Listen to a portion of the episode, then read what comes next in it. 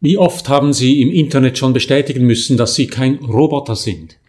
Früher mussten InternetbenutzerInnen dafür verzerrte Buchstaben entziffern. Heute geht es meistens darum, auf kleinen Bildern Motorradfahrer, Fußgängerstreifen oder Schulbusse zu erkennen. Doch die Rätsel werden immer schwieriger, denn Computer haben stark dazugelernt. Beim Erkennen von Buchstaben sind sie den Menschen längst weit überlegen. Entsprechend wird es immer schwieriger zu beweisen, dass sie ein Mensch sind. Das ist nicht nur unangenehm im Einzelfall, es hat weitreichende Konsequenzen für die Medienwelt und die medialisierte Welt des Digitalen. Mein Name ist Matthias Zehnder, ich gebe Ihnen hier jede Woche zu denken. Mein Thema Medien und die Digitalisierung, mein Angebot konstruktive Kritik. Wenn Ihnen das gefällt, drücken Sie doch den Knopf für Abonnieren, dann verpassen Sie meinen nächsten Kommentar nicht.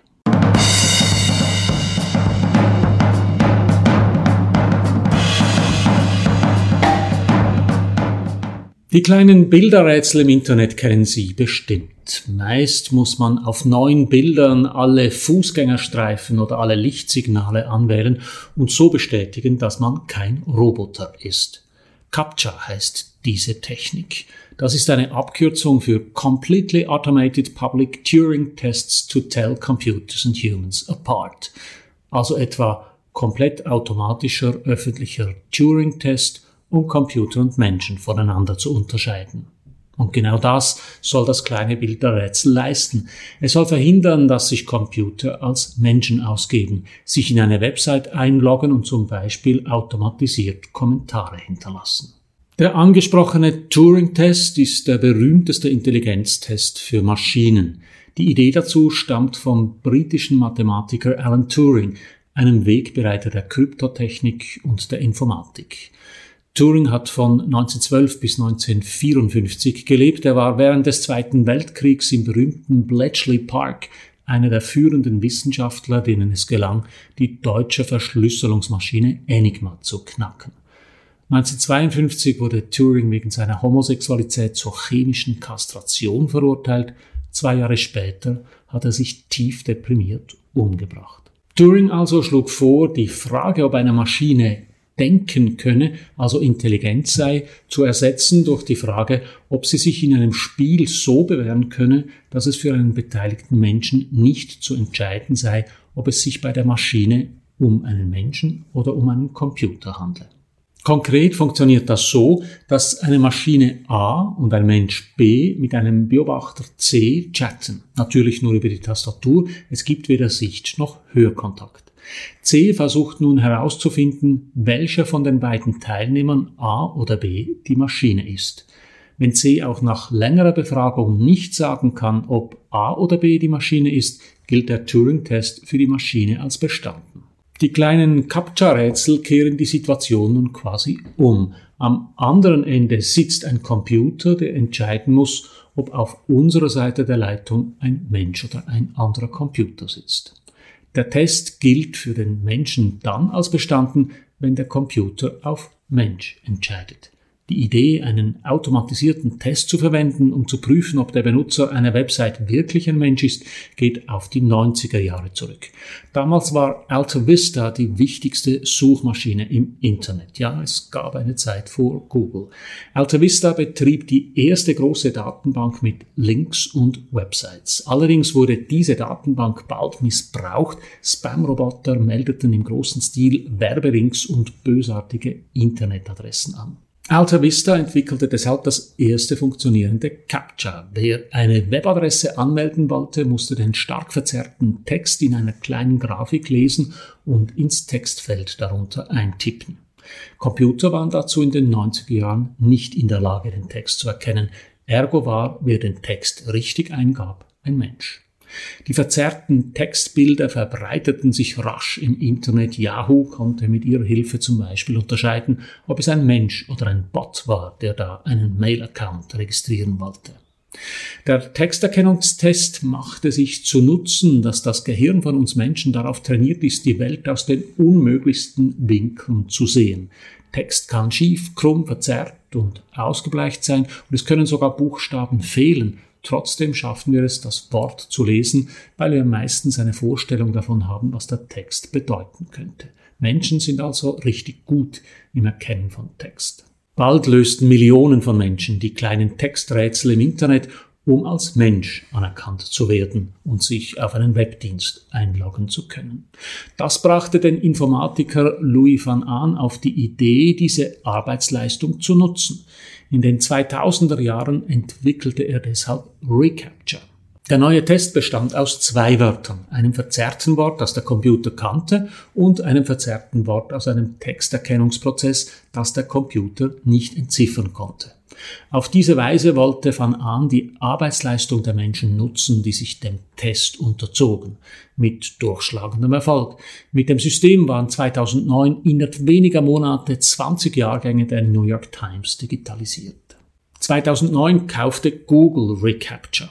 Seither helfen die menschlichen Rätsellöser ihnen dabei, den optischen Datenbestand von Google zu digitalisieren.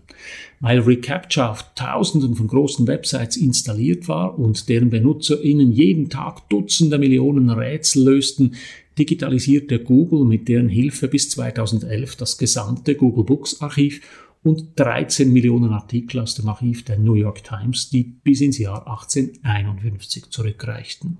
Langsam aber sicher gingen Google dabei die Texte aus. Also griff die Suchmaschine auf andere Bilder mit Buchstaben zurück, Straßenschilder und Hausnummern aus Google Street View etwa. Mittlerweile helfen die Recapture-Anwender ihnen Google auch dabei, Fußgängerstreifen und Feuerwehrautos zu identifizieren und so die künstliche Intelligenz für selbstfahrende Fahrzeuge zu programmieren.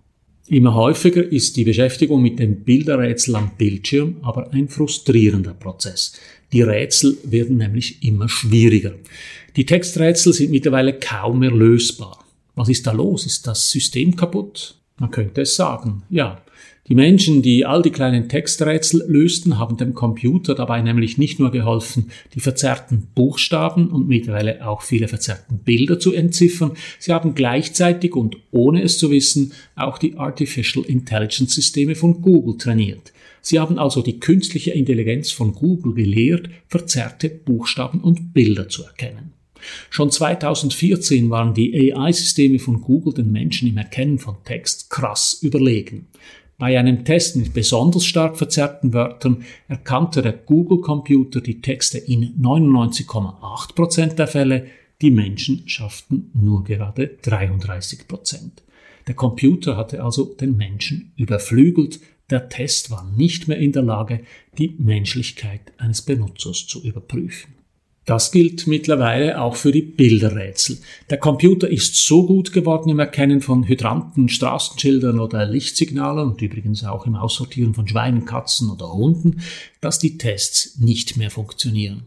Das heißt noch nicht, dass der Computer jeden Menschen überflügelt. Es liegt auch an der Natur der Tests. Sie sollen ja so einfach sein, dass jeder Mensch ohne Vorbildung und ungeachtet von Sprache, Herkunft oder kulturellem Kontext sie lösen kann. Das geht fast nur mit Texterkennung und Bilderrätseln und genau darin ist der Computer sehr gut. Anders gesagt, das Problem ist nicht nur, dass der Computer extrem viel besser geworden sind im Erkennen von Bildern und Buchstaben, das Problem ist auch, dass der durchschnittliche Mensch darin limitierte Fähigkeiten hat. Google und das Recapture-Team haben das Problem inzwischen mit einer neuen Version ihres Tests gelöst. Recapture Version 3 arbeitet nicht mehr mit Rätseln, sondern beobachtet die BenutzerInnen einer Website im Hintergrund und analysiert, wie sie sich auf der Website so verhalten. Wenn die Maus sich langsam auf dem Bildschirm bewegt und die Buchstabeneingabe stockend erfolgt, dann ist es wahrscheinlich ein Mensch. Wohl ist einem dabei nicht unbedingt, wenn man sich so vom Computer beobachten lassen muss. Die neue Version Recapture Version 3 beseitigt vielleicht das Problem der unscharfen Schulbusfotos in den Bilderrätseln, das grundsätzliche Problem, dass es online immer schwieriger ist, Menschen und Roboter voneinander zu unterscheiden, das bleibt aber. Und das betrifft nicht nur die kleinen Eintrittsformulare. Die Zahl der maschinell erstellten Facebook-Profile zum Beispiel explodiert. Ich erhalte jeden Tag Freundschaftsanfragen von jungen Frauen mit so fantasievollen Namen wie Elsbeth Mannheim Kadelburg und es ist immer schwieriger zu unterscheiden, ob die von Robotern oder von Menschen gestellt worden sind. Wer im Internet per Tastatur mit jemandem plaudert, kann sich heute nicht mehr sicher sein, dass es sich am anderen Ende um einen Menschen handelt. Wenigstens auf Englisch und auf Deutsch nicht. Wenn Sie sicher sein wollen, chatten Sie auf Schweizerdeutsch. Das beherrschen die Roboter nicht. Oder besser noch nicht. Mehrere Schweizer Hochschulen arbeiten an Spracherkennungssystemen für Schweizer Dialekte. Wenn sie Erfolg haben, werden Sprachassistenten wie Alexa und Siri künftig auch Anweisungen auf Schweizerdeutsch entgegennehmen und es wird nicht lange gehen, bis auch die Roboter im Internet Schweizerdeutsch sprechen. Wie also lassen sich künftig im Internet Menschen und Computer voneinander unterscheiden? Die Antwort wird sehr, sehr schwierig. Denn jeder Kontakt im Netz ist ein medialisierter Kontakt. Ob per Mail, Chat, Voicemail oder Videotelefonie, es sind immer Zeichen, Töne und Bilder, die da per Internet übermittelt werden. Ob die von einem Menschen oder einem Computer stammen, lässt sich immer schwieriger unterscheiden. Vor allem wir Menschen sind dabei anfällig für Täuschungen. Google hat schon länger ein System namens Google Duplex vorgestellt, das automatisch per Telefon Termine bei einem Coiffeur oder einem Tisch in einem Restaurant bestellen kann, und zwar so, dass das Gegenüber nicht merkt, dass es mit einer Maschine redet. Auch hier noch funktioniert das nur auf Englisch, aber es ist nur eine Frage der Zeit, dass Google Duplex auch andere Sprachen beherrscht. Aber wie können wir in Zukunft Menschen und Computer voneinander unterscheiden? Die Antwort dürfte lauten, es wird eine Zeit kommen, da das nur noch in der Realität möglich ist. Im Internet können sich Roboter als Menschen ausgeben, wenn einem eine Maschine aus Metall und Gummi gegenübersteht, ist das nicht möglich. Noch nicht und wohl noch länger nicht. Ich bin deshalb sicher, dass in der Geschäftswelt und vor allem in der Politik, wo Vertrauen besonders wichtig ist, persönliche Treffen nach der Corona-Krise wieder wichtig sein werden. Das World Economic Forum, die Konferenzen der G7 oder die EU-Konferenzen, aber auch Messen wie die Art Basel oder der ganz normale Business Lunch werden deshalb wieder aufleben. Das hat ja auch etwas Tröstliches. Die Digitalisierung führt dazu, dass die reale Gegenwart von Menschen wieder wichtig wird. So viel für heute. Drücken Sie doch noch schnell den Abonnieren und den Gefällt mir Knopf, dann hören wir uns in einer Woche wieder. Alles Gute.